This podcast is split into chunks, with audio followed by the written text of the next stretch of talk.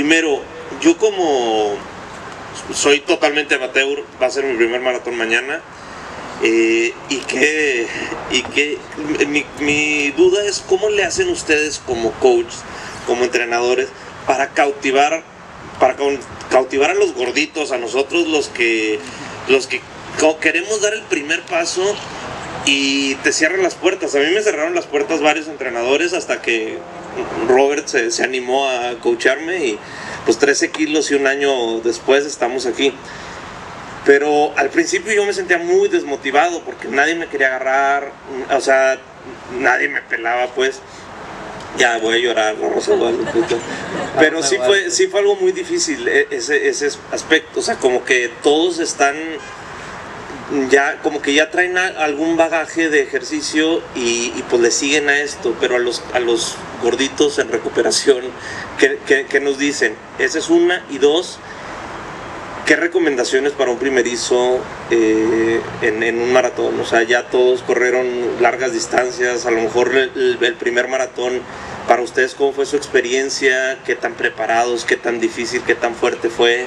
Etcétera, etcétera mía como coach, yo creo que todo viaje empieza con el primer paso. Mientras tú estés dispuesto a dar ese primer paso, creo que se pueden construir muchísimas cosas. Y es un tema de creer en ti. O sea, al final del día, nosotros como entrenadores ponemos un carril, pero el que hace la tarea y decide cómo irse dentro de ese carril eres tú.